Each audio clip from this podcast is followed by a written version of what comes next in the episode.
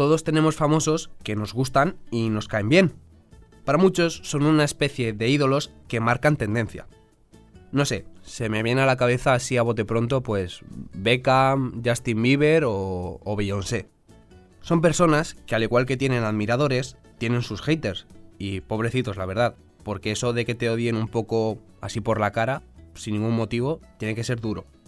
Eso sí, también es cierto que su legión de fans enseguida sale a su defensa.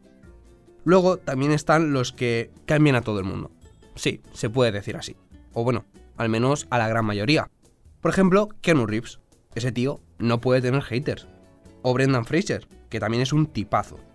Pero bueno, tampoco hace falta ser un trozo de pan para caer bien. Hay casos muy claros en el mundo del deporte. Por ejemplo, Michael Jordan. O sea, todos sus compañeros están de acuerdo en que el tío era un capullo. Con todas las letras, lo siento, lo dicen ellos. Pero es que era tan bueno en lo suyo que todo el mundo lo idolatra. Soy Adrián Pedroche y cada viernes quiero darte buenas noticias. Si necesitas un día sin sobresaltos, este es tu lugar seguro. Los buenos días, un podcast diario para ponerte de buen humor. A mí, alguien que me cae de maravilla es Christian Bale. Primero, porque es un actor de 10 y que se entrega en lo suyo. Lo mismo se pone tocachas para hacer de Batman que pesa 50 kilos para hacer el maquinista. Y segundo, porque se le ve una persona cercana y alejada de todo ese famoseo que hay en Hollywood. Además, siempre está involucrado en alguna obra caritativa. La última ha sido crear una comunidad para niños de acogida en los que los hermanos se pueden mantener juntos cuando no tengan a sus padres.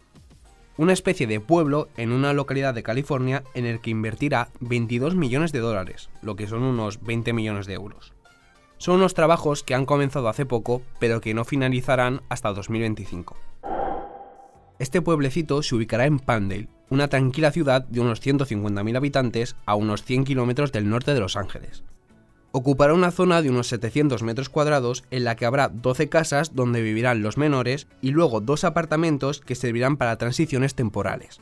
Además, está situada cerca de un parque, cafeterías y tiene también un centro comercial a escasos kilómetros, o sea que los residentes tendrán de todo a su alcance.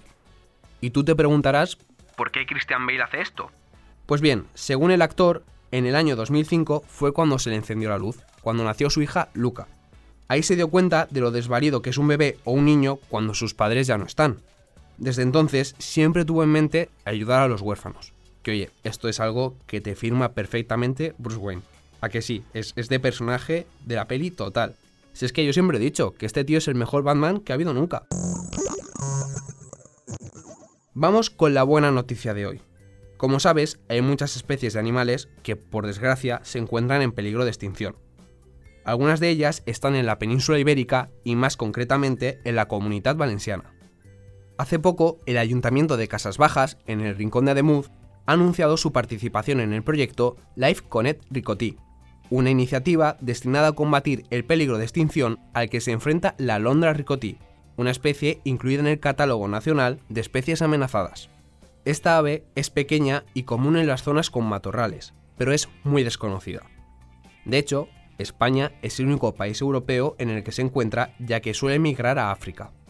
Además, se ve que tiene un canto muy peculiar que hace mucho más fácil oírla que verla. Para conservar esta especie, Casas Bajas cederá temporalmente 50 hectáreas de terreno montañoso de su propiedad. Estas tierras se destinarán a la preparación y acondicionamiento para la suelta y reintroducción de la londa ricotí en la zona. Desde el ayuntamiento aseguran que esto posiciona a la localidad como un colaborador activo en la conservación de la biodiversidad, Además, pone en valor el entorno natural del municipio y la repercusión positiva que esta participación puede tener en la concienciación y sensibilización ambiental de los vecinos.